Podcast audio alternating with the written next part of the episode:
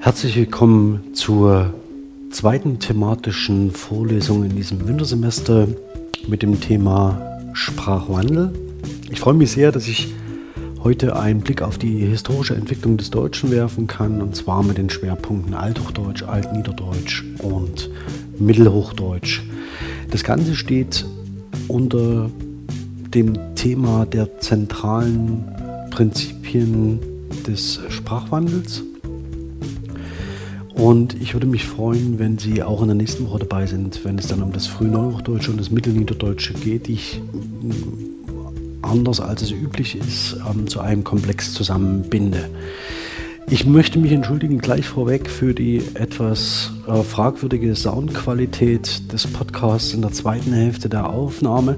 Das hat damit zu tun, dass ich äh, vergessen habe, mein Mikrofon mit in die Vorlesung zu nehmen und sie dann neben meiner Stimme, die durch das interne Mikrofon des Notebooks aufgezeichnet ist, auch zusätzlich noch den Lüfter ertragen müssen. Das bitte ich zu entschuldigen.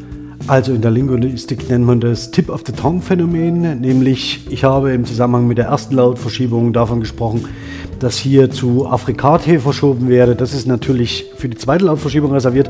In der ersten Lautverschiebung sind das Frikative. Sehen Sie mir das nach. Ansonsten hoffe ich, dass ich in der nächsten Woche sowohl die Netztechnik zur Verfügung habe, als auch ein professionelles Mikrofon und Sie dann auch diesen Podcast wieder in gewohnter Qualität hören können. Bis dahin bleibt mir nur Ihnen ein schönes Wochenende zu wünschen und ich würde mich freuen, wenn wir uns ähm, bei der einen oder anderen Gelegenheit wiedersehen oder wieder hören. Also bis dahin, Ihr Alexander Lasch.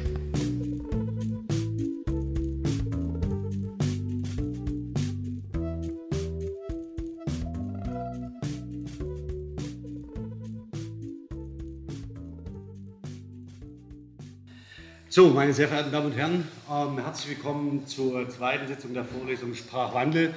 Ich hatte in der letzten Woche ein technisches Problem mit dem Audiostream, mit dem Videostream. Woran das liegt, weiß ich nicht. Aber ich werde in dieser Woche sicher gehen damit, dass ich hoffe, dass ein, äh, ich separat im Hintergrund eine Aufzeichnung laufen lasse. Also möglicherweise passt das. Ja, ähm, ich hatte angekündigt, dass wir, bevor wir uns mit Sprachwandelphänomenen oder einer Systematik von Sprachwandel beschäftigen, ich Ihnen erstmal einen groben Überblick über die Sprachgeschichte des Deutschen bieten möchte. Denn äh, aus meiner Erfahrung heraus schadet das nicht. Und ähm, wenn man geschichtsbewusst durch die sagen wir, grammatischen Kategorien oder die Beschreibung von Sprache geht, nützt es eher, als es schadet. Ähm, mit Sprachgeschichte meine ich nicht, dass ich mit Ihnen die Ablautreihen des Mittelhochdeutschen bespreche und auch nicht den, äh, das Findebuch äh, zum Mittelhochdeutschen Wortschatz, sondern dass ich Ihnen grobe Entwicklungslinien zeigen möchte, die ganz konsequenterweise zu der Verschiebung von bestimmten sprachlichen Phänomenen führen, die ich mir mit Ihnen anschaue.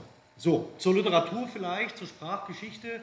Hier gibt es natürlich uferlos Publikationen. Ich habe ein wenige rausgegriffen, auch mit den Tipps durchaus für Sie das Studio, äh, fürs Studium.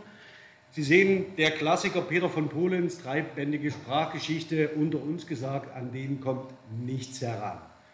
Falls Sie sich also irgendwann mal für Sprachgeschichte interessieren und etwas kaufen möchten, dann bitte diese Ausgabe. Es sind drei Bände, glauben Sie mir, es lohnt sich. Das nächste ist, die ganze wird mittlerweile bei De Kräuter veröffentlicht. Das heißt, Sie können einen ersten Blick in die E-Books auch über Ihren Slip-Account ähm, äh, sich anschauen.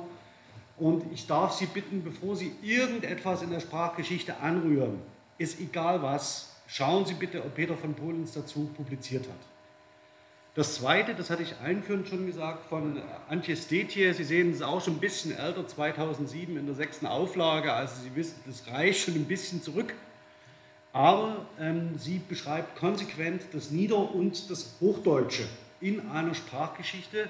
Und das ist das Verdienst dieser Ausgabe. Das empfehle ich Ihnen deshalb, weil es uns in der Vorlesung auch darum gehen wird, was wir alles nicht wissen in unserer Sprachgeschichte. Und genau das Niederdeutsche ist ein Bereich, der in Mitteldeutschland ganz gern unter den Teppich gekehrt wird. Was ich Ihnen für das ganz praktische Studium empfehle, ist der DTV-Atlas, Deutsche Sprache von Werner König, auch uralt. Ähm, allerdings ähm, bietet er Ihnen neben schnellen Übersichten über sprachliche Entwicklungen und sprachliche Phänomene vor allen Dingen Kartenmaterial an. Kartenmaterial ist für sehr viele Studierende und auch für mich sehr hilfreich, um bestimmte Prozesse zu verstehen, ähm, die man anhand nur von Fließtext ähm, relativ schlecht ähm, in Zusammenhang setzen kann. Ähm, ich werde heute großteils Kartenmaterial aus genau diesem Atlas verwenden, um Ihnen zu zeigen, welche sprachlichen Entwicklungen sich nur über kartografische Darstellungen verstehen lassen. Das nächste Jörg Rieke, das muss ich, Jörg Rieke ist in diesem Jahr ähm, leider äh, sehr früh und vollkommen unerwartet verstorben und hat vor zwei Jahren eine bemerkenswerte Sprachgeschichte veröffentlicht, ähm, die als Beispiel dafür, wie man eine moderne, sehr gute Sprachgeschichte schreiben kann. Klammer auf, er als Oberdeutscher ignoriert das Niederdeutsche vollkommen, Klammer zu. Also das heißt, ähm, nicht nur die Qualität der Darstellung ist da auf dem aktuellen Stand, sondern Sie sehen gleichzeitig, wie sich so eine Fachgeschichte perpetuiert, indem man das Niederdeutsche einfach komplett ausspart. Das letzte, Damaris Nübling, Historische Sprachwissenschaft des Deutschen, eine Einführung in die Prinzipien des Sprachwandels. Dazu werde ich heute schon ein paar Sachen sagen, ähm, was Damaris Nübling hier genau betreibt. Das ist nämlich ein systematischer Querschnitt über verschiedene Sprachbeschreibungsebenen, die Ihnen einen Überblick über ähm, die großen Tendenzen und Entwicklungen in der Sprachgeschichte geben. Also Sie auch ein bisschen leichter auf aktuelle Sprachentwicklungen schauen lassen. Dazu aber gleich. Beginnen möchte ich mit einem Modell, was von ähm, Debus äh, entwickelt worden ist, vorgestellt worden ist. Ähm, wer Debus von Ihnen nicht kennt, ist einer der größten, äh, bekannten, renommiertesten Namenforscher äh, in der, ähm, im Bereich der Linguistik.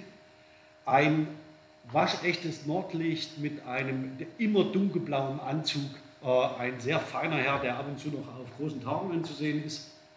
Also hat mir immer Respekt eingeflößt in meiner Kieler Zeit und mit dem kommen Sie am ehesten in Kontakt, wenn Sie irgendwann mal Vornamen suchen für ein Kind, was Sie erwarten. Es gibt nämlich von ihm ein kleines Bändchen im Reklamverlag zu männlichen und weiblichen Vornamen.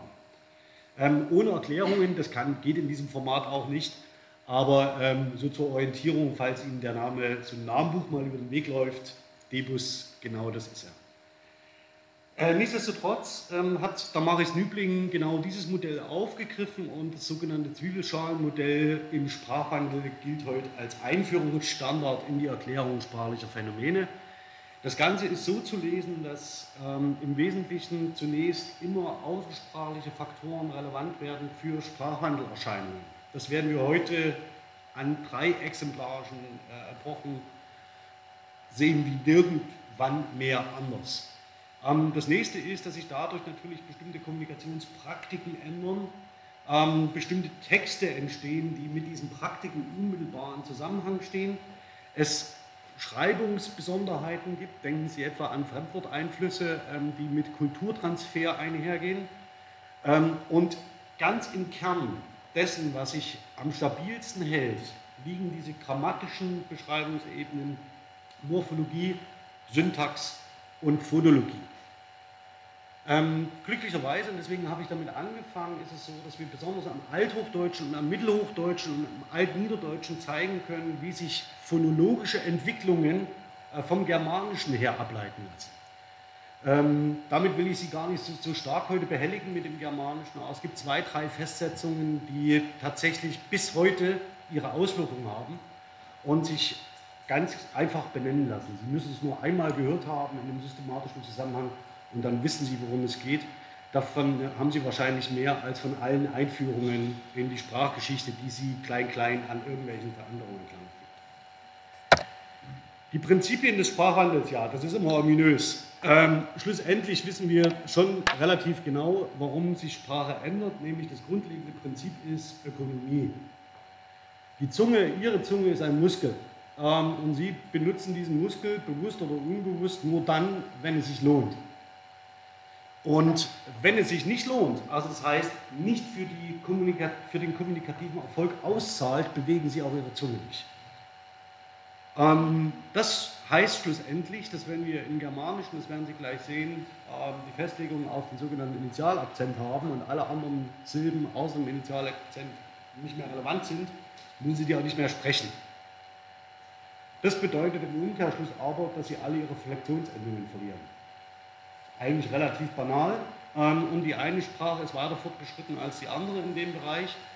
Aber das ist eines der zentralen Prinzipien und darauf kann man im Wesentlichen vertrauen, wenn man die deutsche Sprachgeschichte sich insbesondere anschaut, dass dieses Prinzip, diesem Prinzip alles untergeordnet ist.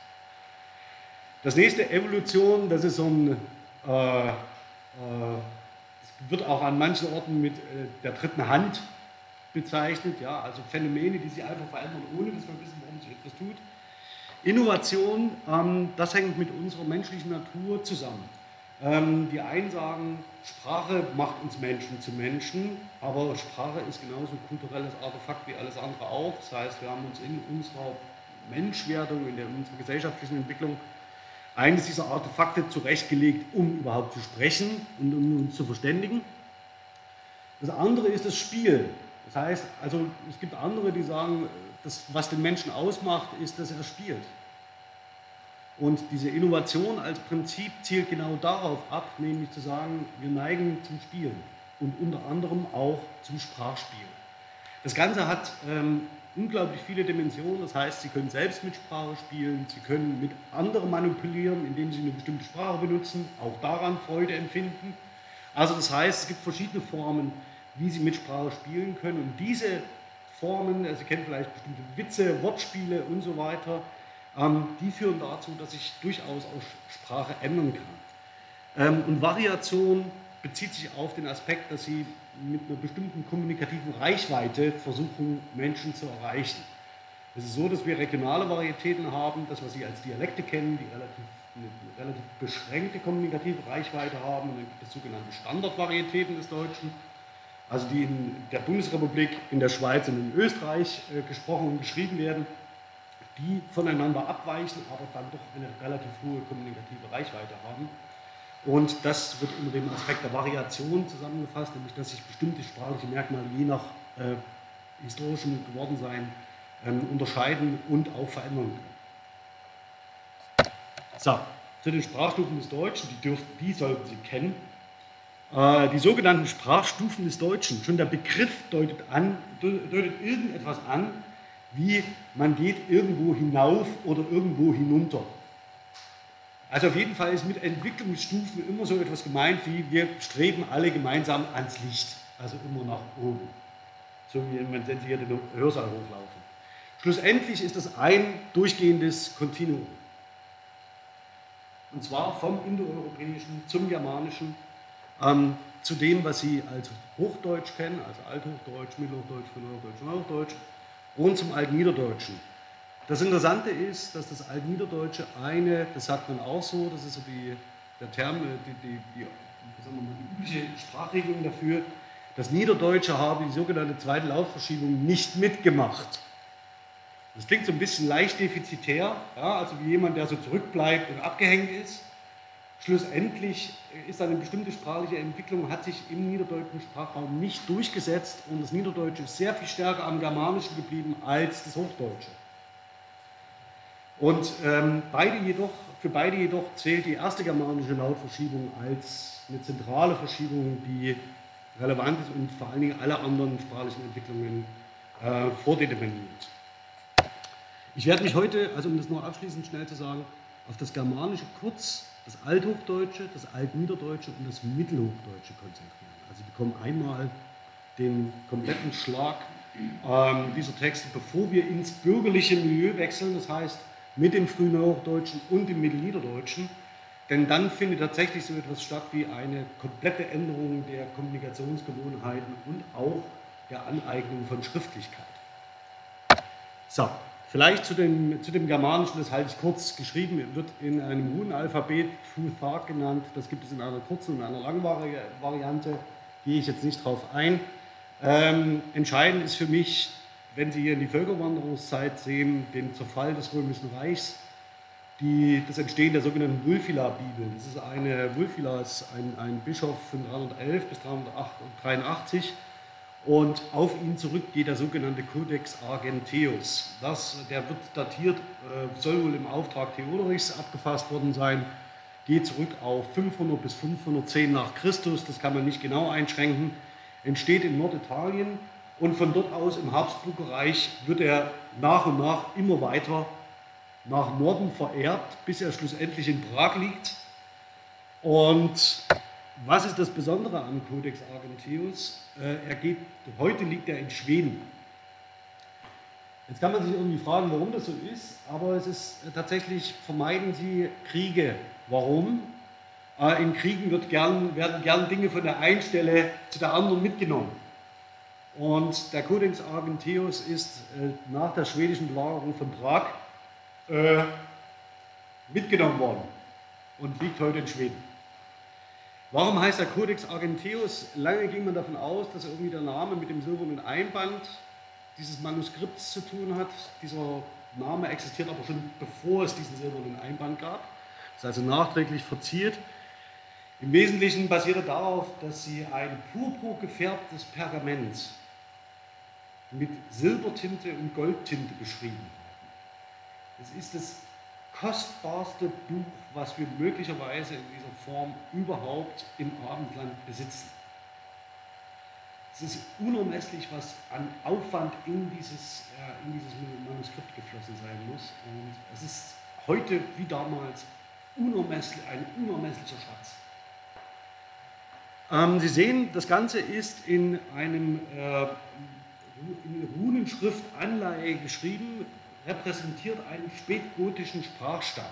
Ja, also das heißt, mehr oder weniger, Sie haben das, was Sie mit dem, mit dem Fußparkzeichen, das heißt, dieses, äh, das sehen Sie noch repräsentiert.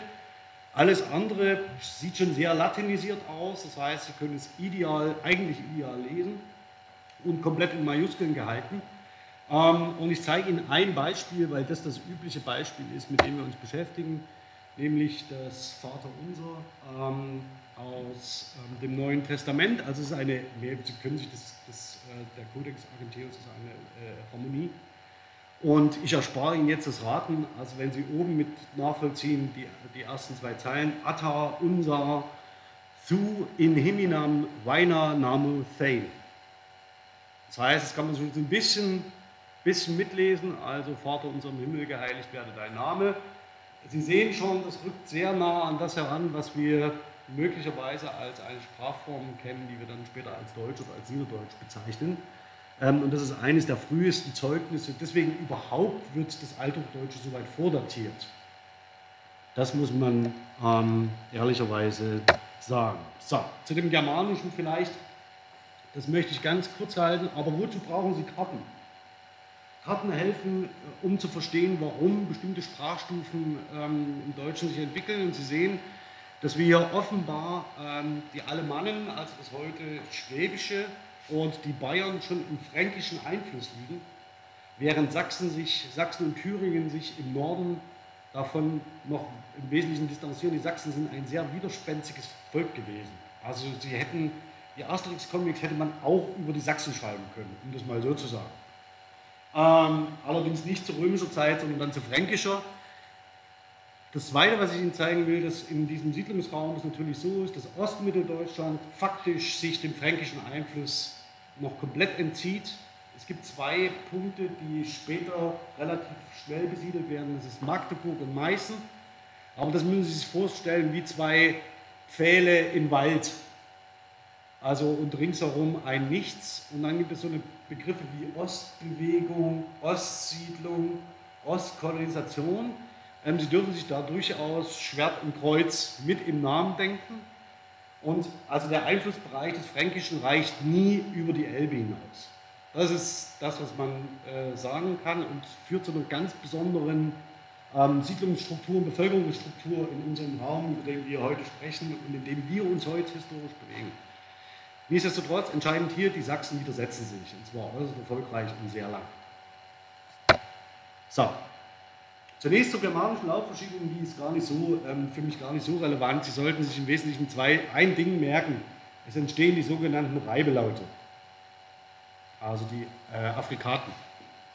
Also alles, was vorher irgendwie inklusiv war, wird ähm, zu pH und äh, ach. Ja, also nicht alles, natürlich nicht. Ähm, und noch dazu, also die, Sie haben die, die stimmhaften Plosive, also die sogenannten Medien, die zu äh, stimmlosen Plosiven werden. Ähm, und die stimmlosen Plosive werden zu F8 und in der germanischen, ersten germanischen Lautverschiebung. Ähm, das zweite ist die Behauptung, dass die behauchten ähm, Plosive ähm, zu Medien verschoben werden, also die behauchten stimmhaften Plosive zu Medien verschoben werden und wir dann eine ähm, mehr oder weniger eine Entwicklung hinhaben dazu, dass sie von Pater zu Vater, äh, Dres zu Dres, äh, Chor zu Hariertor, das werde ich mir heute noch mit Ihnen genauer anschauen, und ähm, dann ähm, die bestimmten äh, Aspekte bei, äh, bei Bruder, Bruder, äh, Vater zu Bruder ähm, im Gotischen beschrieben werden. Das heißt, es ist die erste oder germanische Lautverschiebung hin zum Germanischen hier stark vereinfacht, ähm, aber im Wesentlichen merken Sie sich, es gibt, äh, damit treten im Wesentlichen die ähm, äh, äh, treten Laute auf, die vorher im Wesentlichen bei stimmlosen Plosiven festgezogen waren und stimmhafte Plosive entwickeln sich zu stimmlosen Plosiven. Ähm, diese Übersicht ebenfalls aus König ähm, zeigt genau das an, was passiert. Sie sehen links in der ähm, Tabelle, sehen Sie die Sprachen, mit denen das Germanische verwandt ist. Also wir gehören zu den sogenannten indoeuropäischen Sprachen, wenn Sie sich an diesen Baum erinnern. Und mit der ersten germanischen Lautverschiebung werden die germanischen Sprachen komplett aus diesem Kontinuum herausgelöst. Und ähm, aus diesem äh, Germanischen entsteht dann auch später so etwas wie das ähm, Althochdeutsche und das Deutsche.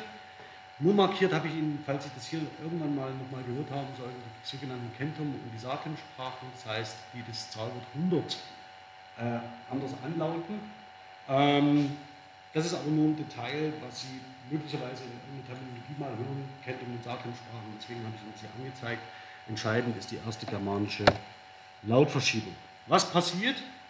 Vom indoeuropäischen ähm, einem freien Wortakzent. Das haben Sie heute im Griechischen zum Beispiel noch ähm, erhalten. Da gibt es die Drittletztsilbenbetonung.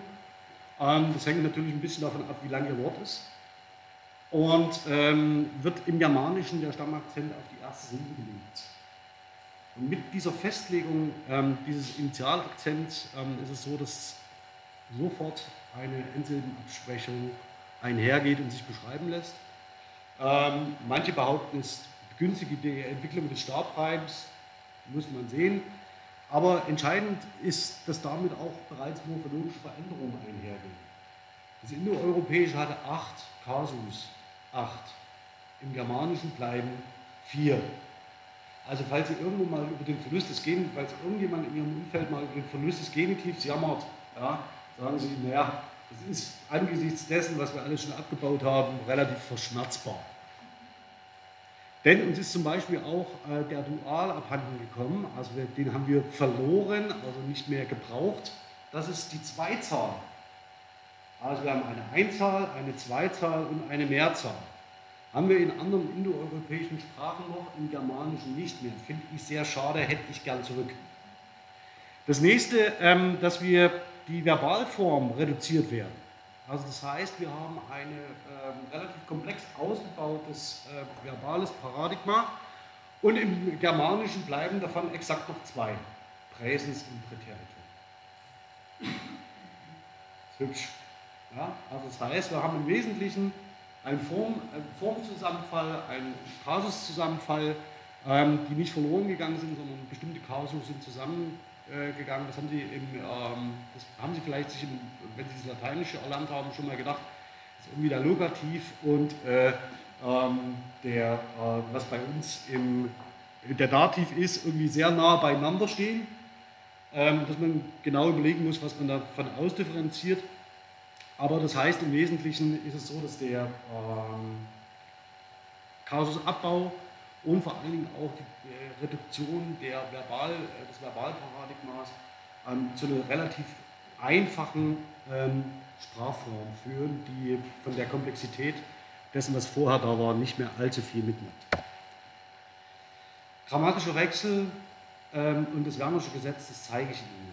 Warum? Ähm, dafür müssten wir jetzt überlegen, welche konsonantischen Umgebungen es zu welcher Zeit an welcher Stelle des Initialakzents gegeben haben könnte, um dann zu einem äh, Wechsel ähm, oder einer Verschiebung ähm, des, äh, des Konsonanten zu führen, ähm, die im Wesentlichen der, ähm, der ersten Lautverschiebung folgt. Ähm, und das Ganze kann man relativ gut heute äh, nachvollziehen. Wichtig ist für Sie, dass Sie sich bitte diese Alternanz zwischen den Konsonanten merken. Denn das führt dazu, dass Sie zum Beispiel heute sagen können, ich ziehe, aber ich habe gezogen. Also falls Sie irgendwann mal jemand in der Schule fragt, warum das irgendwie zustande kommt, dann sollten Sie ganz kurz überlegen, ach, könnte der Konsonantenwechsel nicht irgendwas, könnte das nicht in diese Reihe fallen? Ähm, und dann sagen, aha, grammatischer Wechsel, aha, erste Lautverschiebung. Ähm, das ist im Wesentlichen das, worum es dabei geht, also die Identifikation von solchen Konsonantenverschiebungen, vor allem in den verbalen Paradigmen sieht man es heute noch. Ähm, aber Sie müssen es nur einordnen können. Nicht, dass Sie, wenn Sie mal gefragt werden, warum das so ist, äh, sagen, äh, weiß ich nicht.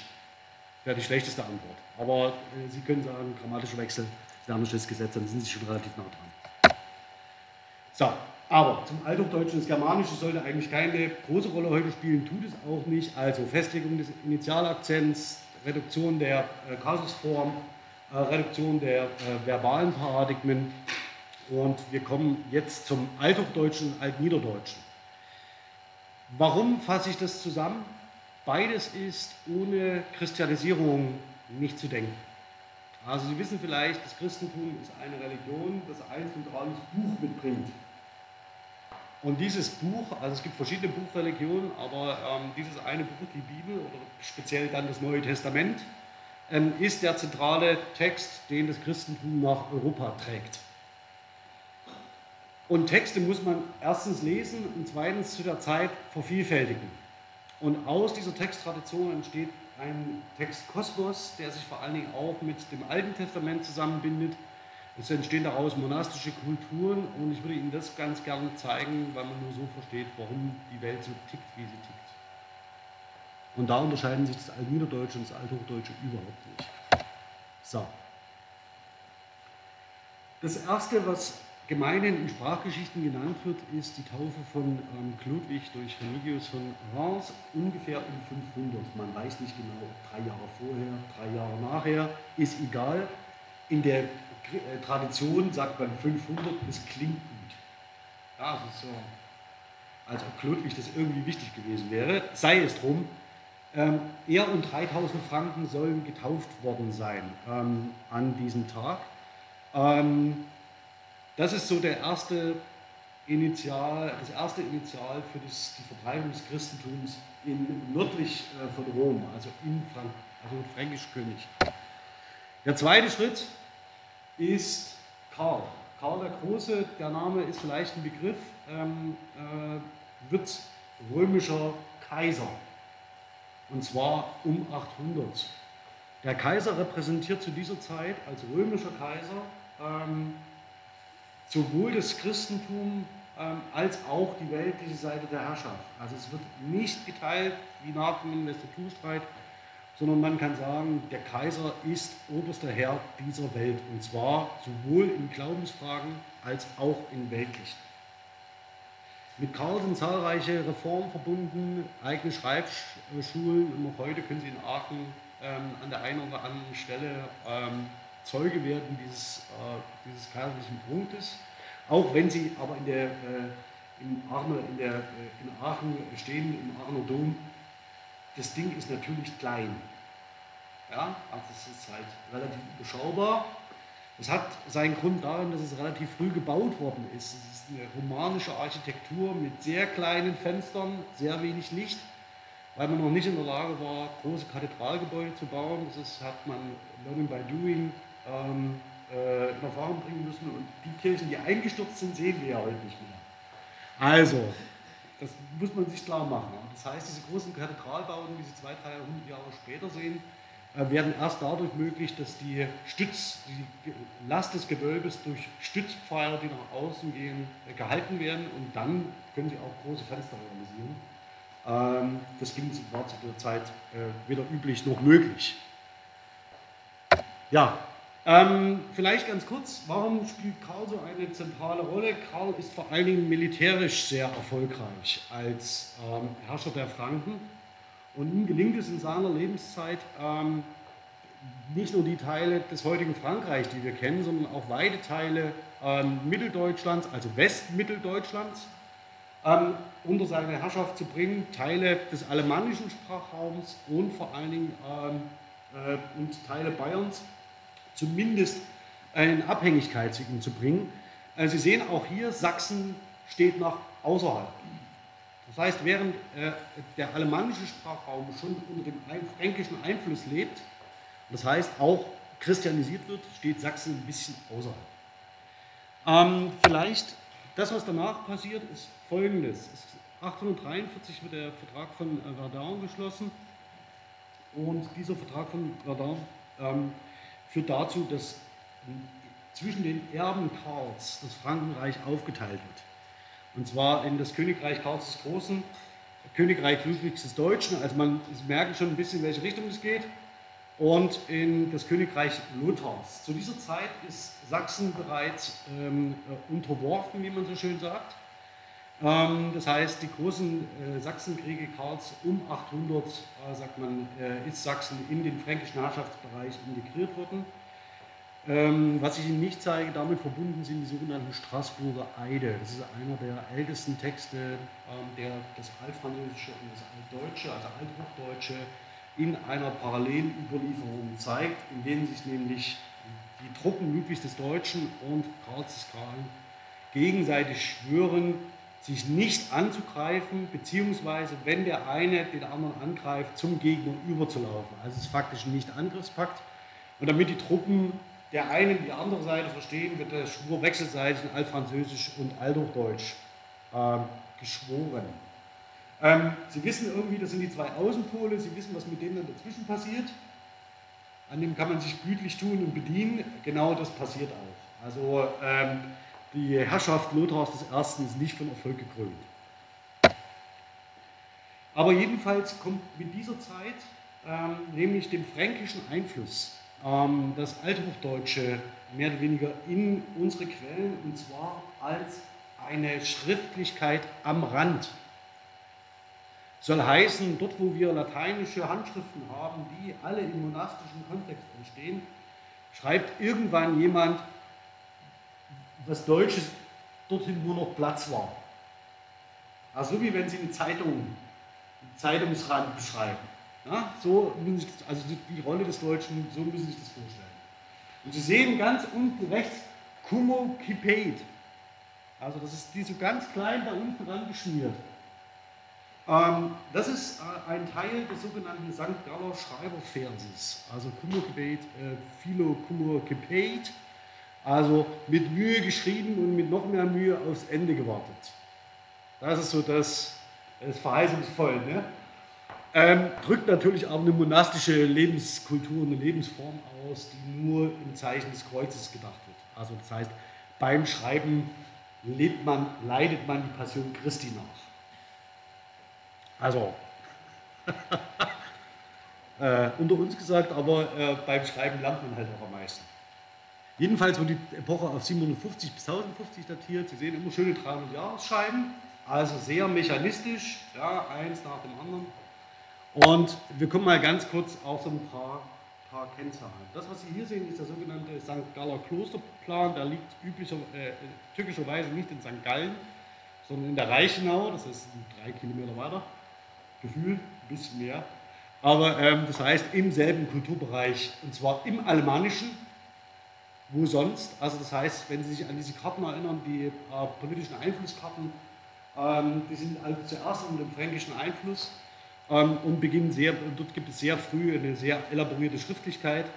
Das, was ich Ihnen aber zeigen möchte, ist die Klausur, also dieser Kreuzgang, den Sie damit verbinden, und das Skriptorium äh, rechts, äh, links neben dem Altar der Kirche, ähm, weil das die zwei entscheidenden architektonischen Verfestigungen der Schriftkultur im Althochdeutschen sind. Also erstens, sie kommen nicht raus und zweitens, in ihrem ganzen Lebensvollzug ähm, spielt das Skriptorium eine entscheidende Rolle. Wenn Sie sich im Kreuzgang bewegen, beten Sie in der Regel Psalmen und auch diese Psalter, also das heißt Abschriften des Liedes, äh, des Buchs der Lieder der Psalmen, ähm, die müssen Sie natürlich verschriften. Das heißt, Ihre ganze Lebenspraxis dreht sich um den, die biblische Überlieferung und den Vollzug und Nachvollzug des Lebens Jesu Christi. Das muss man wollen, ja, aber sagen wir mal so, die äh, Lebenspraxis im frühen Mittelalter stellt sie da nicht immer so frei vor die Wahl, was sie gerade tun möchten und sichert aber das, was wir heute über eine althochdeutsche Schriftlichkeit überhaupt haben. Das heißt, alle unsere Quellen sind im Wesentlichen christlich motiviert. Und hier mal, Sie müssen das um Himmels Willen, wir haben ja keine Einführungsklausur, Sie müssen das bitte alles nicht lernen. Ich will es Ihnen nur zeigen. Sie sehen also den alemannischen Einflussbereich. Ganz unten ähm, äh, sehen Sie die Reichenau ähm, und St. Gallen. Und ähm, nur ganz kurz, also hier aus diesem, äh, aus diesem ähm, alemannischen Kulturbereich kommen die zentrale ähm, äh, alterdeutsche Texte bis hin zu Notger. Ähm, daneben wichtiges Schreibzentrum, das Rheinfränkische, also mit Ottfried äh, von Weißenburg, ähm, dem sogenannten Weißenburger Katechismus um 800. Daneben sehen Sie das Ostfränkische mit Überlieferungen aus Würzburg und Bamberg und vor allen Dingen Fulda. Jetzt kann es sein, dass Sie irgendwie sagen, was will wir Fulda? Waren Sie schon mal in Fulda? Also vielleicht sind wir mit der Bahn durchgefahren oder werde ich gleich was zu sagen. Fulda, schauen Sie mal, wo das liegt. Können Sie es erkennen? Das liegt ziemlich weit im Norden. Wofür könnte sich das denn eignen?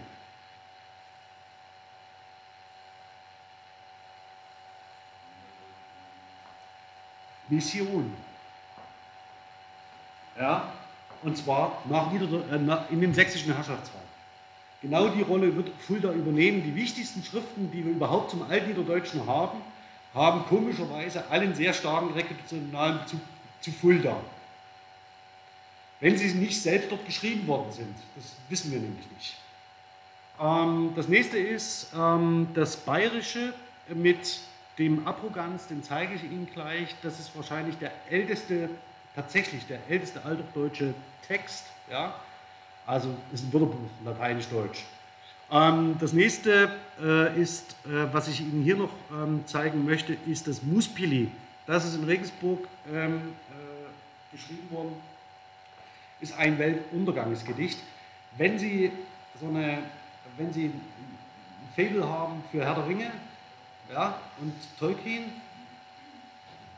lesen Sie das mal oder hören Sie sich mal eine Lesung des Muspilis an. Also bekommen Sie ein bisschen Eindruck, wovor man sich fürchten sollte ähm, und das hören Sie der Sprache schon an.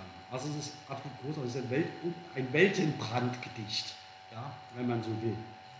Und Muspili ist ein Hapax, also Hapax äh, Legomenon, also man kann Muspili nicht übersetzen. Man weiß nicht, was das bedeutet. Leider. Aber es klingt schön, ne? Muspili. Sei es drum. Also, oberdeutsche Schriftlichkeit, die äh, hochdeutsche Schriftlichkeit hat zentral mit monastischer Kultur zu tun. Alle, die Sie hier lesen, sind entweder aus Klöstern, Äbte von Klöstern oder in Klöstern selbst, haben sie in Klöstern selbst gelebt und alle Orte hängen unmittelbar mit christlichen und kirchlichen Herrschaftszentren zusammen. Hier nochmal äh, den St. Galler Schreibervers in äh, Gänze. Also sehen Sie unten wiederum, also eine schöne lateinische Handschrift und dann drunter das deutsche Gekrakel. Ähm, mit übrigens einem Übersetzungsvermerk ähm, desjenigen, der es gefunden hat, also auch noch drunter geschrieben. Also Sie sehen, das ist der Standard. Ja? Also wenn wir von der glanzvollen, glanzvollen althochdeutschen Zeit reden, das ist es. Okay, aber um das Ganze natürlich jetzt nicht so ganz so abzuwerten, zeige ich Ihnen noch den Abrogans. Abrogans, äh, Abrogans Demo, die ähm, ist das erste Wortpaar, das in diesem, ähm, äh, in diesem Klosentext äh, zum Alten Testament ähm, äh, auftaucht, aufscheint. Es bedeutet bescheiden, demütig und ist faktisch eine Übersetzungshilfe für das Alte Testament ähm, in der lateinischen Vorlage. Und Sie sehen hier, und er liegt wo? In St. Gallen, klar, wo sonst. Ähm, ist um 790 entstanden und also so gut man es datieren kann und zählt als einer der ältesten deutschen Texte, zumindest die, die man kennt. Es werden immer noch welche gefunden als Dichtungsmaterial von Orgelpfeifen und so weiter. Also da ist eine ganze Menge, Menge möglich. Also letzte, der letzte große spektakuläre Fund war der einer Heliant-Handschrift, also aus dem Niederdeutschen, äh, die in Leipzig irgendwo als Buchrückeneinschlag in der Bibliothek verwendet worden ist.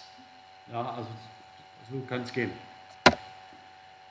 Schauen wir aber mal jetzt auf den norddeutschen Raum. Also das heißt, im Niederdeutschen haben wir eine fränkische Überdachung, ganz starke ähm, christliche Tradition, ähm, monastische Kultur. Und im Niederdeutschen äh, widersetzt man sich. Eines der besonderen Ereignisse ist das Martyrium des Bonifaz. 754 hat er das ähm, mit seinem Gefährten erlitten ähm, und wann zufällig zu Pfingsten. Also, das ist, also wenn Sie sich einen Zeitpunkt aussuchen, wann Sie in der alten Kirche am besten gen Himmel fahren, Pfingsten ist super.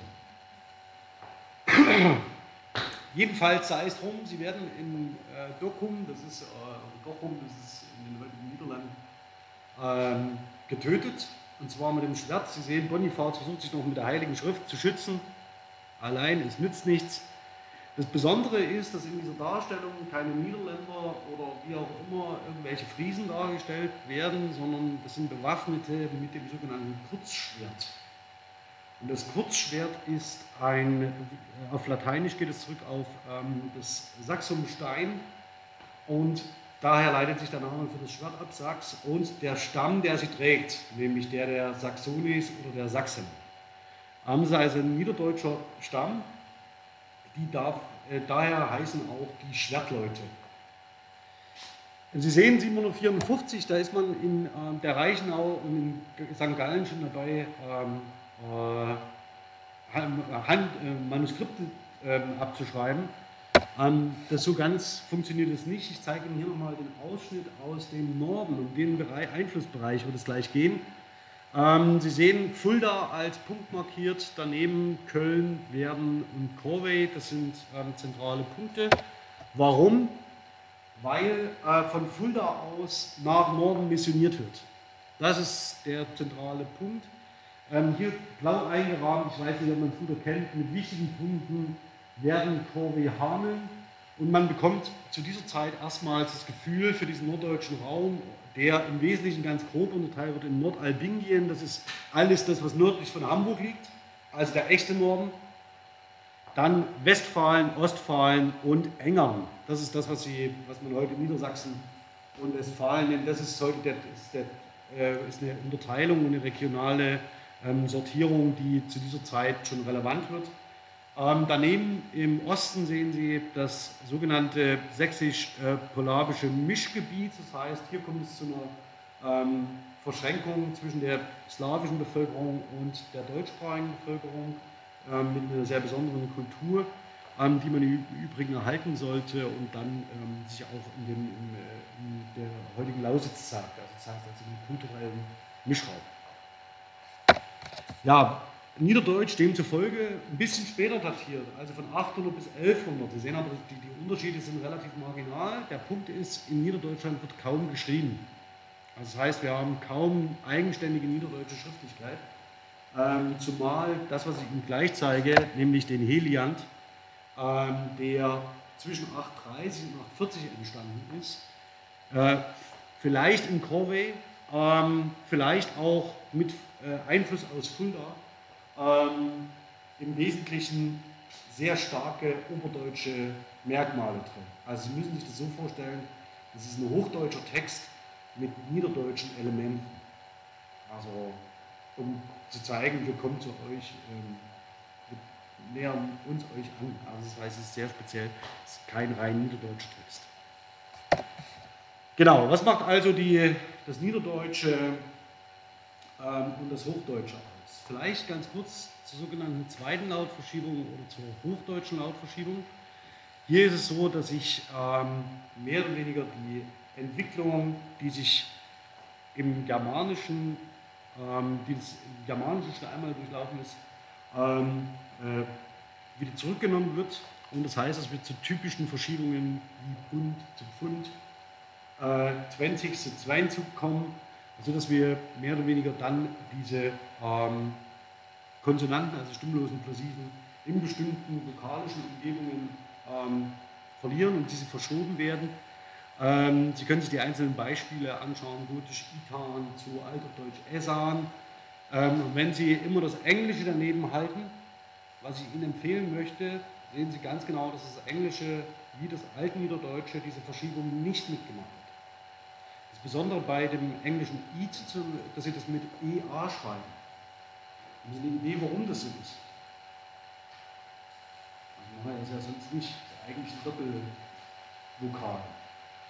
Das hängt mit einer vokalischen Entwicklung im Niederdeutschen zusammen, die zeige ich Ihnen gleich noch. Also das heißt, wie sich bestimmte Langvokale und Diphthonge entwickeln. Und die sind in der Graphie des Englischen noch erhalten. Sprechen sie aber nicht mehr.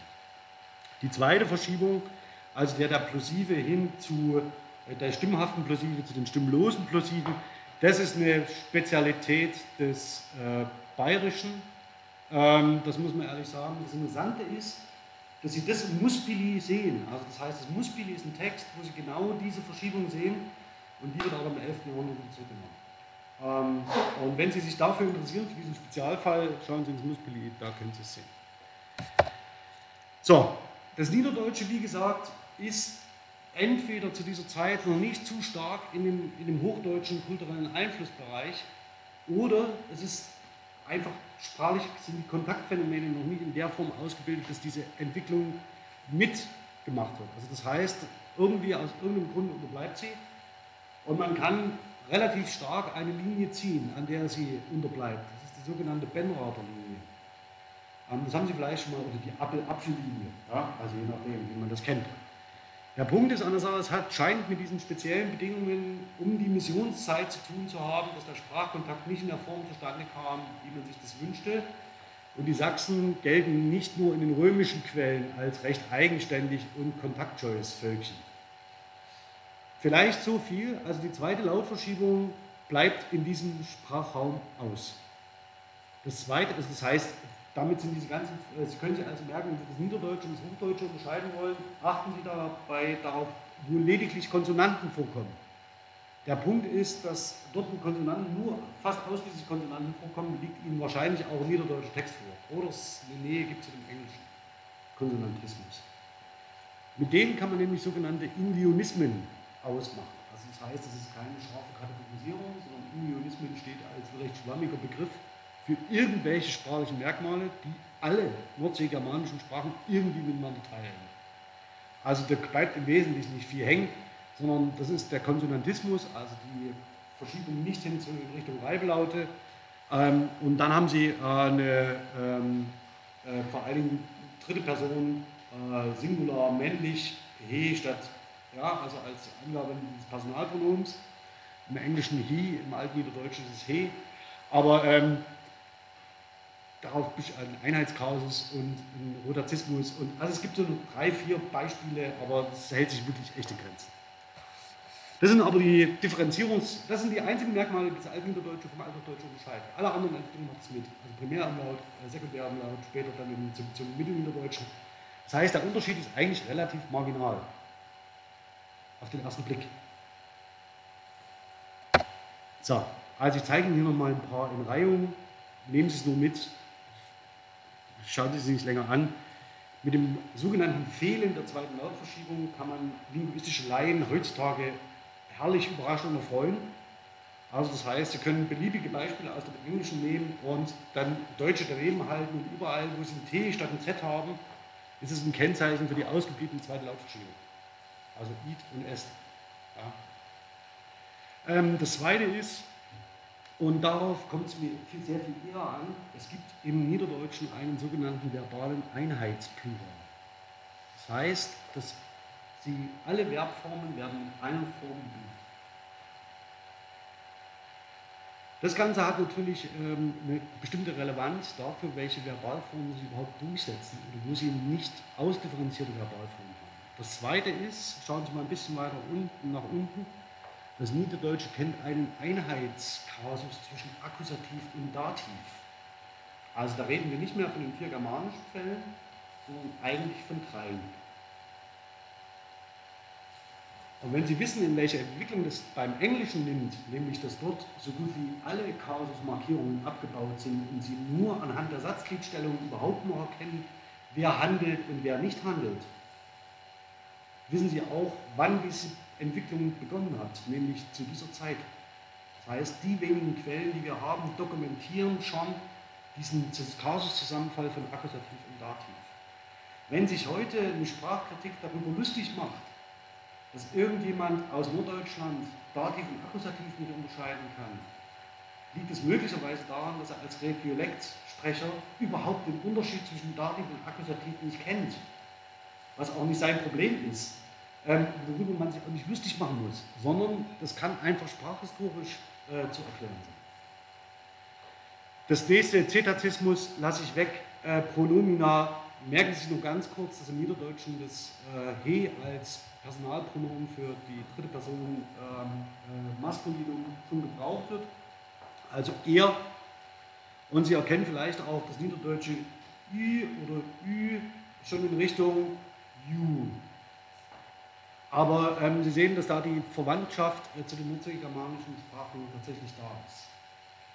Das ist im Wesentlichen ähm, ähm, das, was das Niederdeutsche an Besonderheiten mitbringt. Sie sehen ganz grob in die Klasse Indionismen reingeworfen. Das sind sprachsystematisch vollkommen unterschiedliche Phänomene, die auch vollkommen unterschiedlich zu erklären sind. Auf die kontextunabhängige äh, Monophthongierung, ähm, darauf gehe ich jetzt mal nicht ein. Das ist das, was Sie größtenteils als, sind heute noch Teile, die Sie typisch für das äh, sogenannte äh, Hamburgisch ja, äh, identifizieren. Unter uns sei Ihnen aber gesagt, das gilt für das Obersächsische auch. Also das heißt, so hamburgisch ist es nicht. Ähm, wenn Sie für das Obersächsische, das Obersächsische ist keine, kein Dialekt, sondern es ist eine Mischvarietät, äh, wo aus allen Teilen ähm, des christlich besiedelten Deutschlands Siedler zusammenkamen und sich dann hier niedergelassen haben. Fahren Sie mal durch den, den sächsischen Raum und suchen Sie mal nach Fra äh, Städten mit Franken im Titel. Ne, sehen Sie relativ deutlich, äh, woher die Menschen herkamen. Also Frankenberg zum Beispiel, prominent, sind eben keine Sachsen, sondern sind Franken.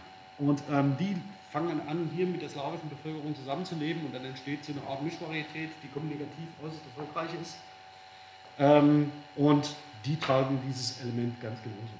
Das ist kein Spezifikum des niederdeutschen Raums. Das heißt, vielleicht auch noch, Klammer auf, der niederdeutsche Raum geht bis ungefähr wo die Dresdner Heide endet, wissen Sie, ne? Kurz darüber beginnt dann wieder deutsche Sprachraum. Also es ist nicht so weit weg von Ihnen, wie Sie meinen vielleicht. So, alles Konsonantismus. Beim Vokalismus, dazu dürften Sie in Ihrem Studium noch nie irgendetwas gehört haben. Lege ich meine Hand dafür ins Feuer. Warum? weil sich meistens alle irgendwie mit der zweiten Lautverschiebung, das wird so irgendwie weggemacht, grammatischer Wechsel, erste Lautverschiebung irgendwie, danach reibt es mehr, äh, zischt es mehr, danach nicht. Das Entscheidende ist aber vielmehr, warum Sie, wie, wie erkennen Sie am Klang eine sogenannte imionische Sprache? Es ist ganz einfach. Das Altniederdeutsche hat die Tendenz, ähm, aus allem, was Sie vorfinden, also aus Langvokalen und aus Diphthongen, Langvokale zu machen. Also sie sprechen nicht äh, hier und euch, sondern die machen aus allem ein Langvokal. Und das Althochdeutsche hat die Tendenz, aus allem, was sie vorfindet, aus allen den meisten Langvokalen, ein Diphthong zu machen. Deswegen heißt es zum Beispiel Baum und nicht Bohm. Das ist total einfach. Ja? Ähm, und wenn Diphthonge, germanische Diphthonge vorliegen, geht das Althochdeutsche dazu über, gibt es bestenfalls etwas wie einen Diphthongwandel. Also das heißt, dass dieser Diphthong verändert wird. Aber es bleibt natürlich ein Diphthong. Und wenn Sie sich gefragt haben, wo denn dieses englische eher herkommt, eher ist eine Schwundstufe von, äh, des Diphthongwandels äh, von EU zu IE. Also IE kann man relativ schlecht sprechen, ja, deswegen Tendenz sowieso immer Richtung E. E ist so eine schöne Mittellage, Und wenn Sie von IA ist eine Schwungstufe von äh, dieses Diphthongwandels, die sich im Englischen erhalten hat. Konsequenterweise müsste man sagen, alles Langvokal, alles weg. Und im Englischen heute sprechen sie es als Langvokal und nicht als Diphthong. Also sagen nicht äh, äh, Eat für Essen, sondern Eat. Also Sie sehen, da hängt die Schrift ein bisschen der Phonologie nach. Das ist übrigens auch ein typisches Phänomen. Also das ist zentral. Also das Althochdeutsche ähm, geht Richtung Diphthong, das Niederdeutsche Richtung Langvokal. Und damit haben Sie es im Wesentlichen. Das sind die wesentlichen Unterschiede. I-Umlaut zeige ich Ihnen nur, sollten Sie kennen. Also der Primärumlaut zum Althochdeutschen hin, Sekundärumlaut zum Mittelhochdeutschen hin, also das heißt auch zu den niederdeutschen Varianten macht das Niederdeutsche genauso mit. Morphologie, das ist aber allerdings wichtig. Ähm, wenn wir alle Flexionsendungen abbauen oder alle grammatischen Merkmale, brauchen wir Elemente, die diese grammatischen Merkmale übernehmen. Das sind zunächst Artikel. Also im Althochdeutschen und im Altniederdeutschen entstehen Artikel, die grammatische Informationen tragen. Haben wir vorher nicht gebraucht.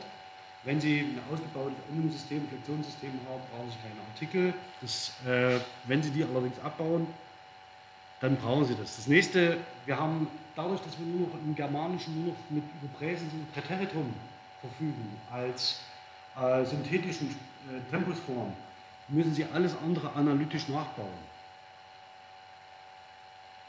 Und es fängt an mit Perfekt und Plusquamperfekt über die Form von Sein. Also das heißt, heute über die Form von Sein. Das heißt, es sind mehr oder weniger sehr, sehr alte Konstruktionen, die deswegen sich heute ganz schlecht kategorisieren lassen. Also deswegen haben sie heute sowas wie äh, das Leben ist schön, ja, ähm, ist historisch gesehen, kommt es aus derselben ähm, Tradition wie das Sein perfekt, das nächste analytisches Passiv ähm, geht genau in dieselbe Richtung. Ähm, Futurperiphrasen zunächst noch mit sollen und die Vereinfachung der Flexionsparadigmen. Also das, heißt, das heißt, auch da gibt es nochmal einen Zusammenfall, der vorher da war. Sie sehen die ganzen ähm, morphologisch kodierten grammatischen Informationen, so sie jemals vorhanden gewesen sein sollten, was man nicht weiß, ähm, gehen verloren und werden zu einem analytischen System ausgebaut und umgebaut. Das ist das äh, Interessante, warum kommt es überhaupt zustande? Ähm, irgendwie braucht man es. Wenn man lateinische Texte übersetzen will, die über ein reiches Formspektrum verfügen, muss man sich irgendwelche muss man sich Gedanken machen, wie man das adäquat übersetzt. Und da das Germanische nicht über diese Form verfügt, muss man sie irgendwie nachbauen. Also und faktisch neu entwickeln. Wenn Sie so wollen, sind das die ersten äh, äh, Zeichen für den Untergang der Ursprünglichkeit unserer Sprache. Also haben einfach irgendwelche Typen in monastischen Kontexten bei der Übersetzung des Lateinischen angefangen, äh, periphrastische Verbalformen zu bilden. Wäre doch schön gewesen, wenn man sagt, wir bleiben ursprünglich und machen weiter mit Präsens Präteritum. Das ist nämlich das, was wir können. Alles andere ist Neologismusgequatsch. Also wenn Sie irgendjemanden haben, der irgendwie sagt, wir müssen zur Ursprünglichkeit zurück, dann zeigen Sie ihm das doch vielleicht und sagen, dann verzichten wir doch einfach darauf, darauf, darauf, darauf, darauf. Ähm, äh, brauchen wir nicht. Wir, aber ich hätte gerne meine acht Kausus zurück, das, darauf muss ich schon bestehen.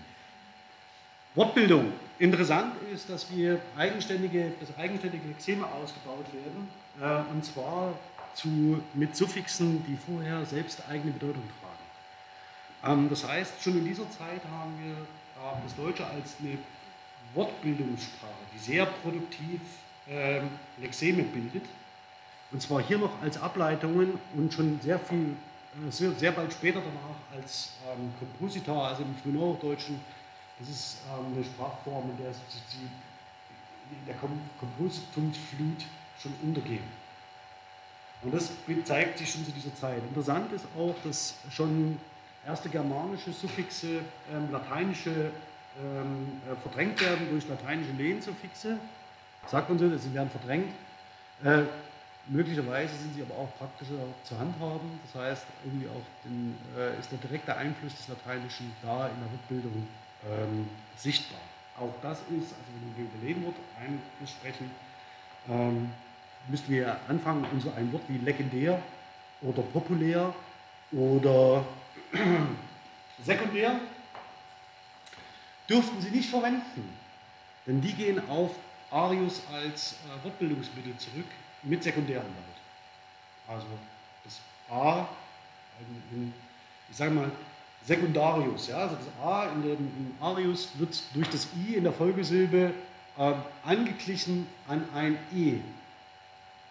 Und sie schreiben es nur als A-Umlaut, um die historische Wurzel anzuzeigen.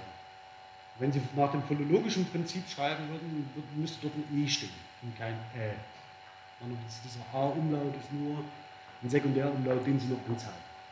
Lekundär und sekundär. Genau, diese Zeit. Ja, so sieht der Sprachraum, also das, ist die, das war das schnellstmögliche Tempo, um durch das Althochdeutsche und das Altniederdeutsche durchzugehen. Also das, was Sie hier sehen, ist die Gliederung des deutschen Sprachraums ähm, um nach dem Ende der sogenannten zweiten Lautverschiebung. Sie sehen die sogenannte Benrather Linie, also die Apfel-Apfel-Linie, ähm, als Abgrenzung des niederdeutschen und des hochdeutschen Sprachraums und darunter äh, im Wesentlichen, das will ich Ihnen auch gleich zeigen, das äh, Ostmitteldeutsche, das ähm, als Mischvarietät ähm, in den nächsten Jahrhunderten prominent wird, nicht zuletzt durch die ähm, Reformation. Aber das ist im Wesentlichen der Dialektraum, wie Sie ihn auch heute noch beschreiben könnten, mit leichten Nuancen. Also Sie sehen das Rituarische, also das heißt im Kölner Fächer, ähm, das Niederdeutsche. Daneben ähm, sehen Sie das Alemannische und das Bayerische als Sprachform, die relativ konstant und relativ stabil sind, aber auch als Motoren der Sprachentwicklung gelten. Ähm, das hat sich im Wesentlichen bis heute nicht geändert, diese Gliederung dieses Sprachraums, auch wenn die Benrather Linie nicht so in Stein gemeißelt ist, wie sie hier aussieht. Genau, das habe ich mal für die Linguistik in 60 Sekunden gemacht. Ähm, das beste Beispiel, um sich das alles zu vergegenwärtigen, ist das Flexionsparadigma des Wortes Herz. Sie können daran sowohl die erste Lautverschiebung als auch die zweite Lautverschiebung ideal zeigen. Sie sehen lateinisch Cor cordis, also da haben Sie noch den K-Laut, der wird in, mit der ersten germanischen Lautverschiebung zu gotisch H. Da haben Sie einen sehr schönen Diphthong. Und dieser ähm, Diphthong wird nach und nach abgebaut. In Englisch, wie schreiben Sie das englische Herz? Also da haben Sie typischerweise so einen Diphthongwandel, der dann irgendwann zu einem Langlokal, äh, also von der Lautung her zu einem Langlokal wird. Ähm, das nächste ist, dass Sie die Festlegung des Initialakzentes sehen und dann zum Altniederdeutschen und zum Althochdeutschen hin schon die Nebensilbenabschwächung, die damit einhergeht. Also das heißt, ähm, wenn Sie sich die Pluralformen vor allen Dingen anschauen, ähm, die, äh, genau, sehen Sie äh, im Althochdeutsch noch die voll ausgebauten, Neben, äh, die voll ausgebauten Nebensilben und im Altniederdeutschen sehen Sie ähm, die äh, Formen, die da eine Rolle spielen. Dass das hier alles zweimal untereinander ist, hat im Wesentlichen damit zu tun, dass ich Ihnen unten ähm, den Vokalismus zeige und in der oberen Über, in der äh, Übersicht darüber ähm, den Konsonantismus. Deswegen ist das zweimal abgebildet. Aber Sie sehen auch die Verschiebung von T nach Z, ganz typisch im Althochdeutschen und wie es im Altniederdeutschen die, den germanischen Lautstand mit weiter transportiert eines der schönsten Beispiele, um das übersichtlich zu zeigen. So, Mittelhochdeutsch. Also das, damit bin ich relativ schnell durch. Das Mittelhochdeutsche ist im Wesentlichen eine Traditionslinie, die sich die direkt an das Althochdeutsche anschließt. Das Einzige, was man sagen kann, was das Mittelhochdeutsche von dem Althochdeutschen kulturwissenschaftlich unterscheidet, ist, dass sich die Schreibzentren von, den, von der monastischen Kultur auf die weltliche Kultur verlagern. Also das heißt natürlich in den Klöstern wird weitergeschrieben, aber daneben auch an höfischen Zentren, höfisch-weltlichen Zentren. Und zwar mit einem sehr starken Einfluss aus der Romania. Das heißt, alle Texte, die Sie kennen für das deutschsprachige Mittelalter, sind mehr oder weniger in der Romania vorgeprägt. Ob das Lieder sind, ob das epische Stoffe sind, ob das andere Verhandlungen sind. Es gibt ein paar äh, Ausnahmen. Das ist das Nibelungenlied, das ist die Gudrun und äh, alles das, was irgendwie in Richtung äh, Edda geht. Also das heißt, eine eine, wo wir eine äh, nordische Sagentradition haben, die da dahinter steht. Alles andere, was Sie kennen, höfischer Roman, Mini-Lyrik, egal was, Sangspruch, hat alles romanische Wurzeln. Keine, keine Frage, es ist prominent besetzt. Also wir haben tolle ähm, äh, äh, Autorennamen, die mit den Texten verbunden sind, also Wolfram ähm, und ähm, Hartmann. Ähm, nichtsdestotrotz, die Tradition selbst kommt im Wesentlichen, speist sich im Wesentlichen aus einem Kulturimport, der aus der Romagna an die deutschen Fürstenhöfe läuft.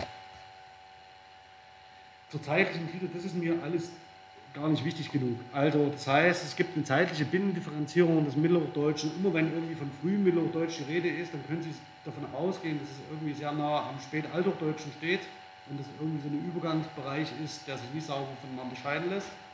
Hat im Wesentlichen auch damit zu tun, dass man die Handschriften so schlecht datieren kann.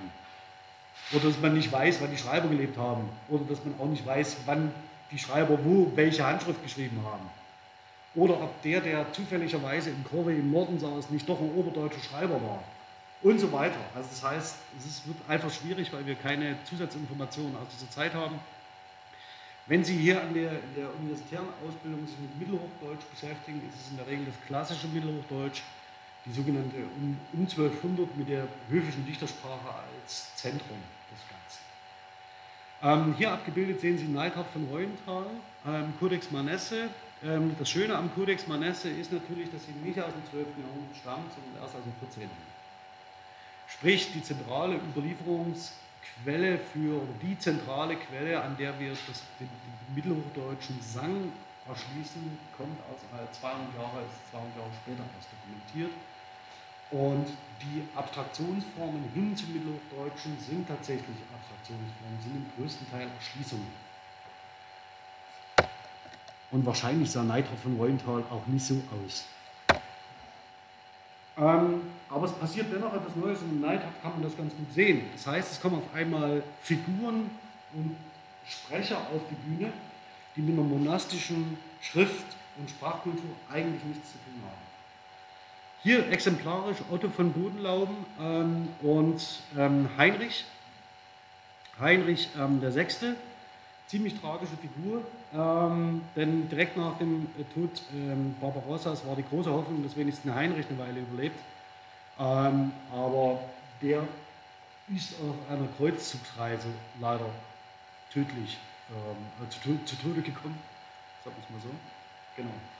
Ähm, also war auch nicht gegen alle Krankheiten immun. Aber sei es drum. Jedenfalls Heinrich, die große Hoffnung des Reichs, ja, ähm, nach dem Tod Barbarossas überlebt auch nicht lang und dann fällt das Reich in ein Interregnum, ähm, das politisch ähm, einigermaßen ähm, gravierende Auswirkungen hat.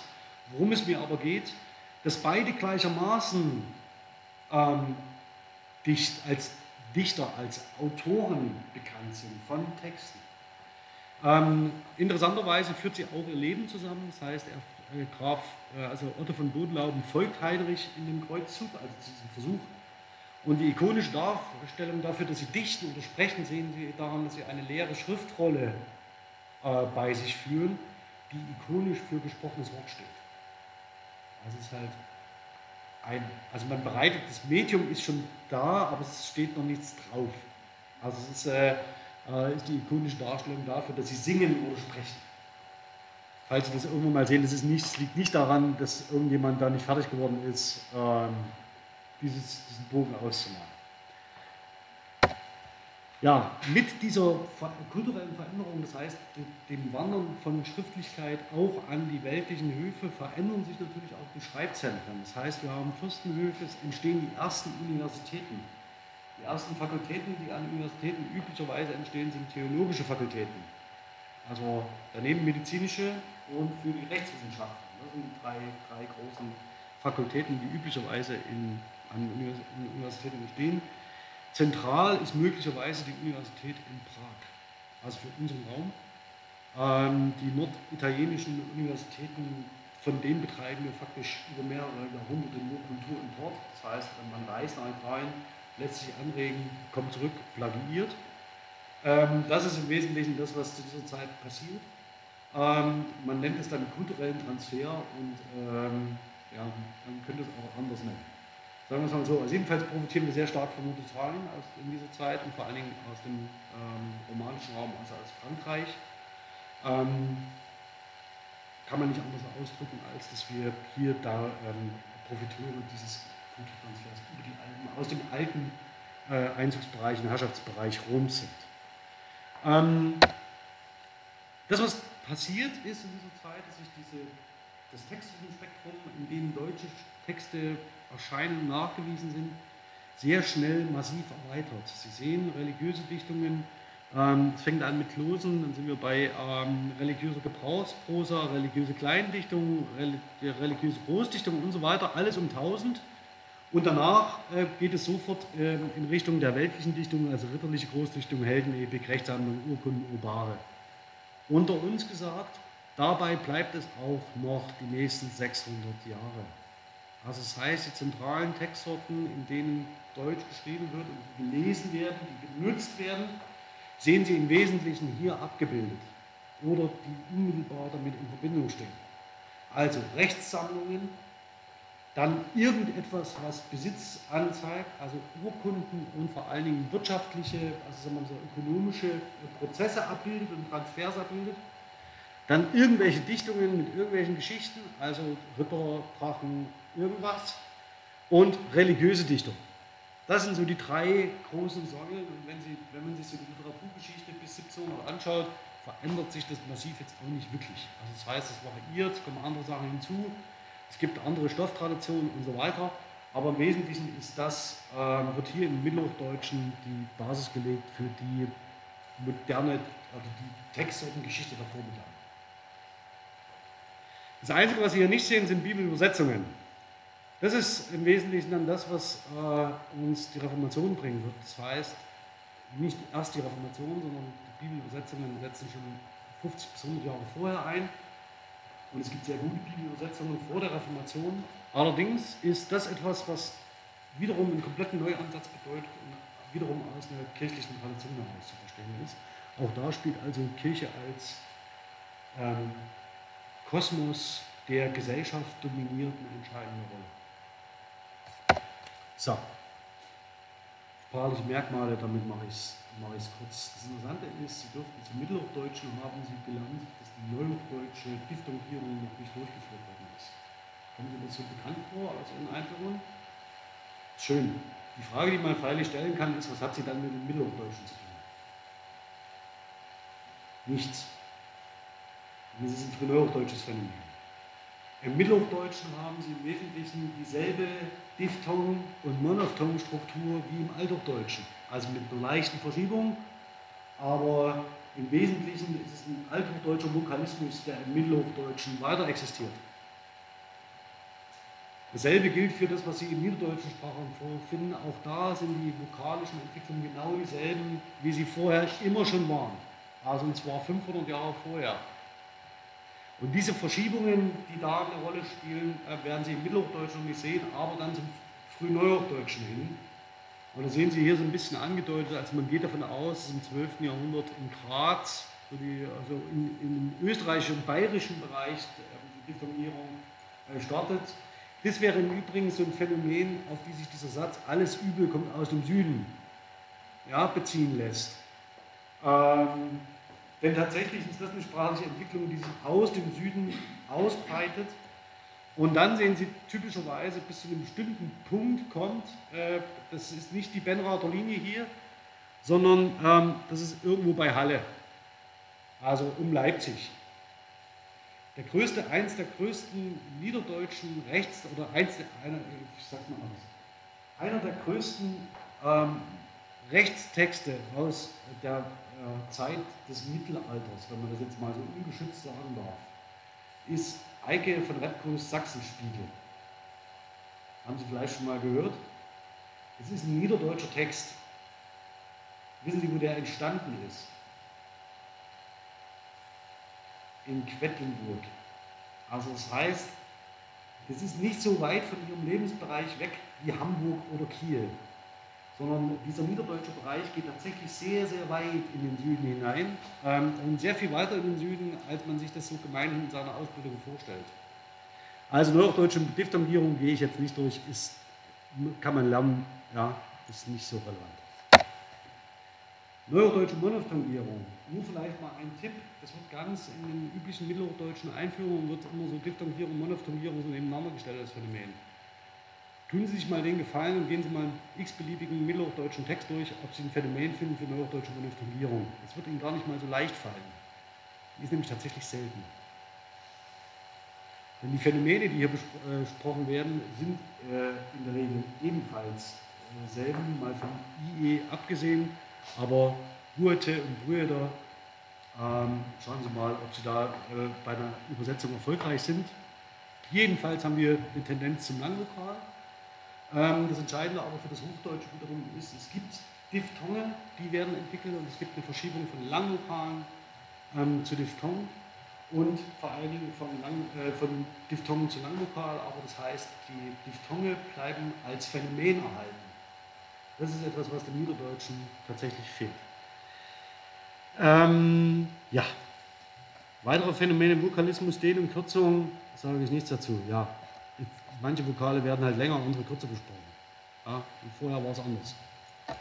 Ähm, das ist aber relativ, das ist ein relativ beliebiges Phänomen, das, das können Sie identifizieren, haben Sie vielleicht auch in Klausuren machen müssen. Aber es hilft Ihnen für die Erklärung des Phänomens überhaupt nicht. Ja? Sie können halt nur feststellen, vorher war es kurz, danach lang oder umgekehrt. Ähm, Nebensilbenabschwächung jedoch ist das entscheidende Kriterium, das sich als Prinzip vom Anfang bis zum Ende durchhält. Das heißt, egal was Sie sich anschauen, die Nebensilben gehen immer. Ähm, Im Mittelhochdeutschen dann so, dass Sie von Phänomenen wie der Apokopierung und der Synkopierung sprechen. Das haben Sie vielleicht schon mal gehört. Apokopen und Synkopen. Wissen Sie auch noch, was was bedeutet? Okay, also die Apokope am Wortende, die Synkope eher in der Wortmitte, obwohl ganz unklar ist, ob bei der Synkopierung zum Beispiel Flexionsendungen mit gemeint sind oder nicht. Wenn Sie gemein sein wollen, fragen Sie mal jemanden, der mit Hochdeutsch unterrichtet, ob Sie bei Synkopierung die Flexionsendungen mit gemeint sind. Aber tun Sie es nicht und fragen Sie bitte nicht kein Maisch. Aber das ist jedenfalls, das ist jedenfalls äh, es ist egal, wie Sie es benennen. Ja? Und ab eine Flexionsendung können Sie auch, kann man auch darüber streiten, ob sie am Wortende steht oder nicht. Und ob Sie den Konsonanten nur brauchen, um den Glottisverschluss hinzubekommen oder nicht. Das ist egal. Alles, was irgendwie nach E aussieht und am Ende eines Wortes steht, wird kurz über lang gehen. Sehen Sie im Übrigen auch an der Aussprache von gehen. So, zum Verb selbst, Morphologie. Äh, Abnahme der starken Verben, sagt sie so schön, warum werden die abgebaut, die sind unregelmäßig, interessiert keinen.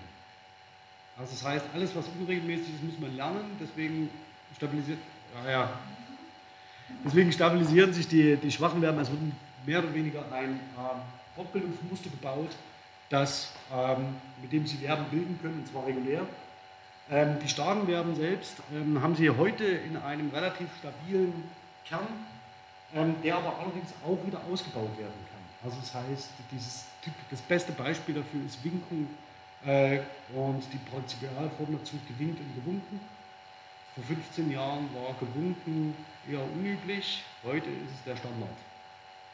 Also wenn sich mal bei in einem Umfeld irgendwer noch gewinkt sagt, ich habe dir gewinkt. Das wäre die grammatisch korrekte Form, wenn Sie sagen, es muss alles so bleiben, wie es ist. Also winken ist ein schwaches Verb, kein starkes. Ablaut reiten, vielleicht so viel, die helfen Ihnen zur Identifikation genau dieser starken Verben. Also das heißt, um sich da zurechtzufinden, das Neuhochdeutsche hat leider sehr viel mehr rein als das Mittelhochdeutsche. Es werden weiter periphrastische Verbalformen ausgebaut, das ist auch eine ganz typische Tendenz aus dem Althochdeutschen, auch nichts Neues. Aber wenn Sie sich mal fragen, was man gegen die Tun-Periphrase haben sollte, ist es genauso eine periphrastische Verbalform, die ausgebaut wird, weil man die, erstens die Möglichkeit dazu hat und weil, weil es Sprecher gibt, die sie gebrauchen, also die etwas damit anzeigen wollen. Oder warum gibt es das Doppelperfekt? Offensichtlich, weil man periphrastische Verbalformen bauen kann.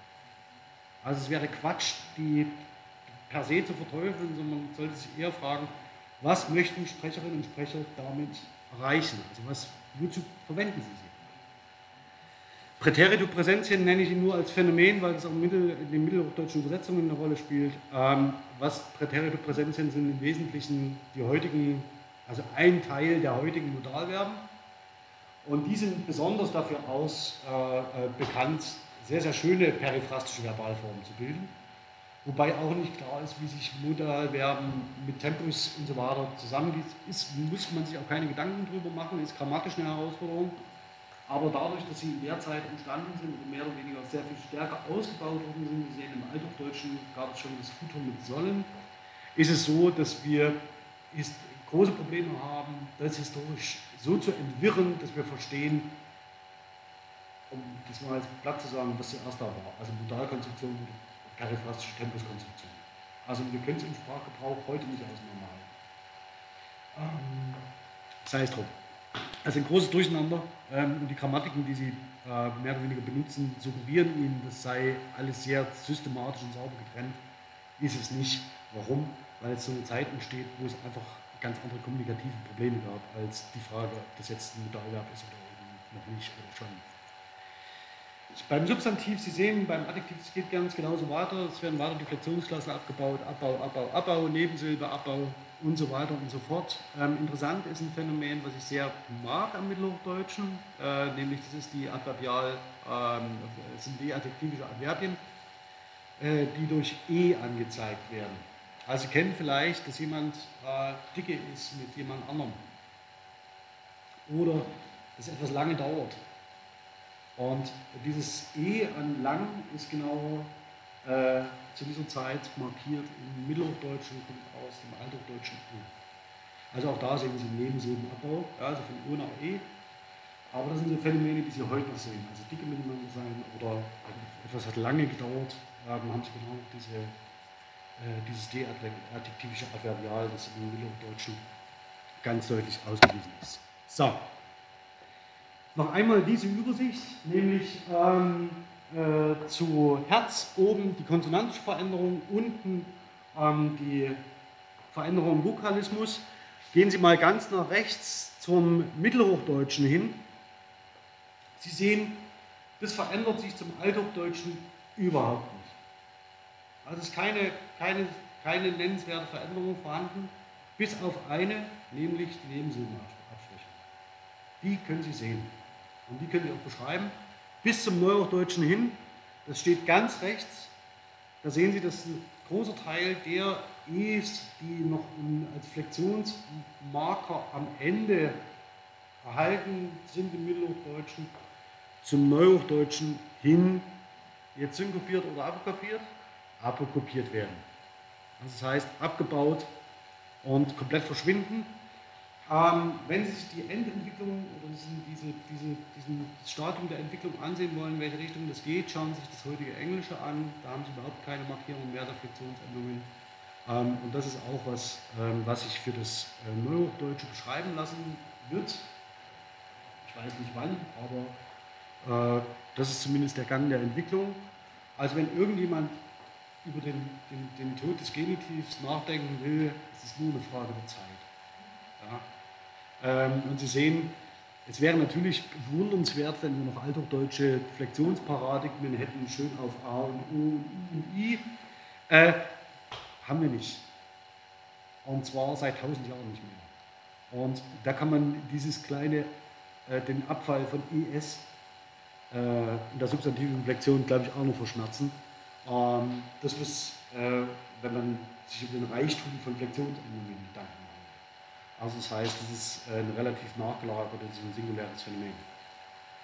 So, vielleicht noch mal ganz kurz zum Schluss und damit beende ich das, ähm, diesen Überblick heute auch. Sie sehen also, wenn wir über Sprachwandel nachdenken, spielen zunächst erstmal außersprachliche Faktoren eine entscheidende Rolle.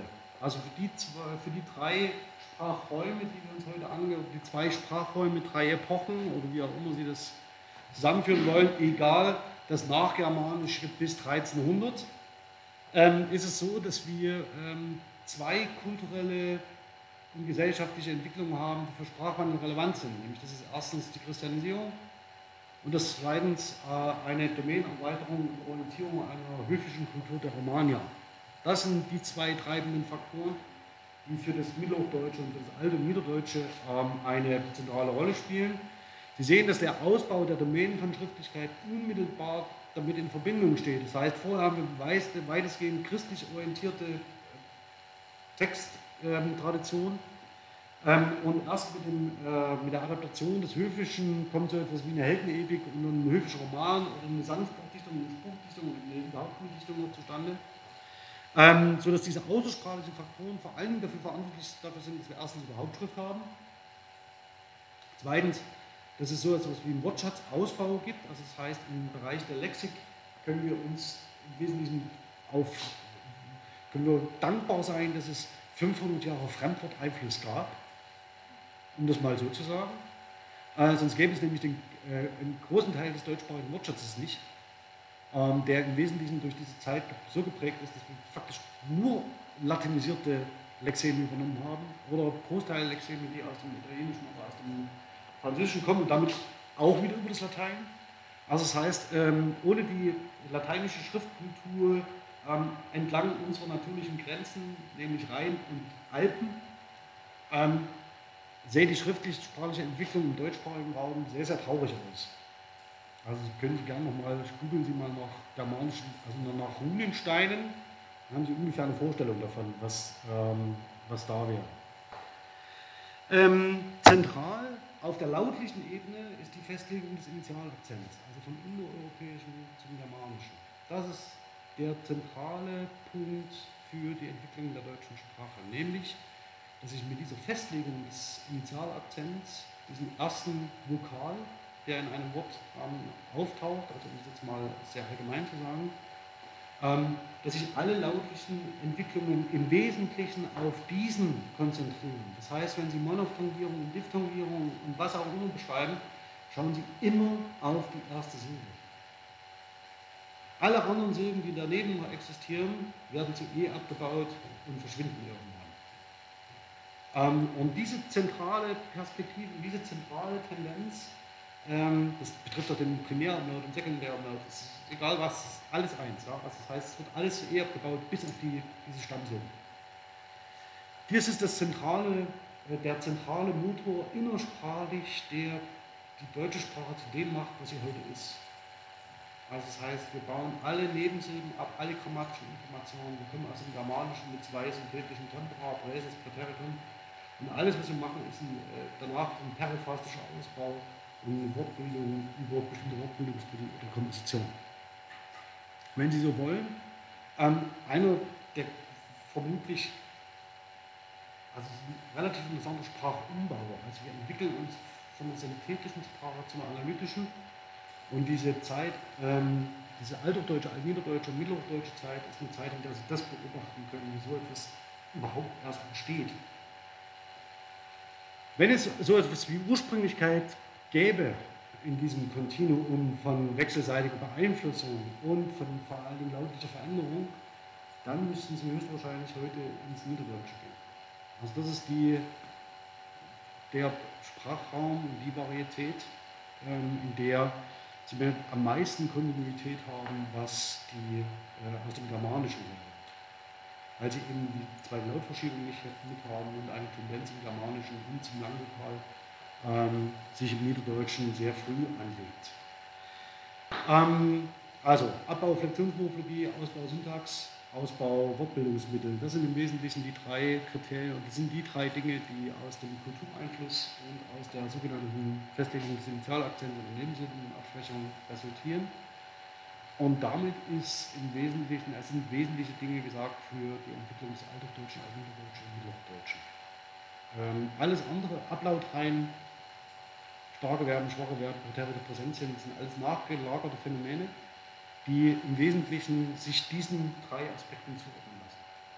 Also wenn Sie sich die Frage stellen, wozu brauchen wir Modal, ähm, Modalverben, sollten Sie zuerst die Frage stellen, welche Information vorher verloren gegangen ist oder in Adaptation des Lateinischen überhaupt nicht angelegt war, die wir dann erst nachgebaut haben und in die wir uns erst eingeübt haben.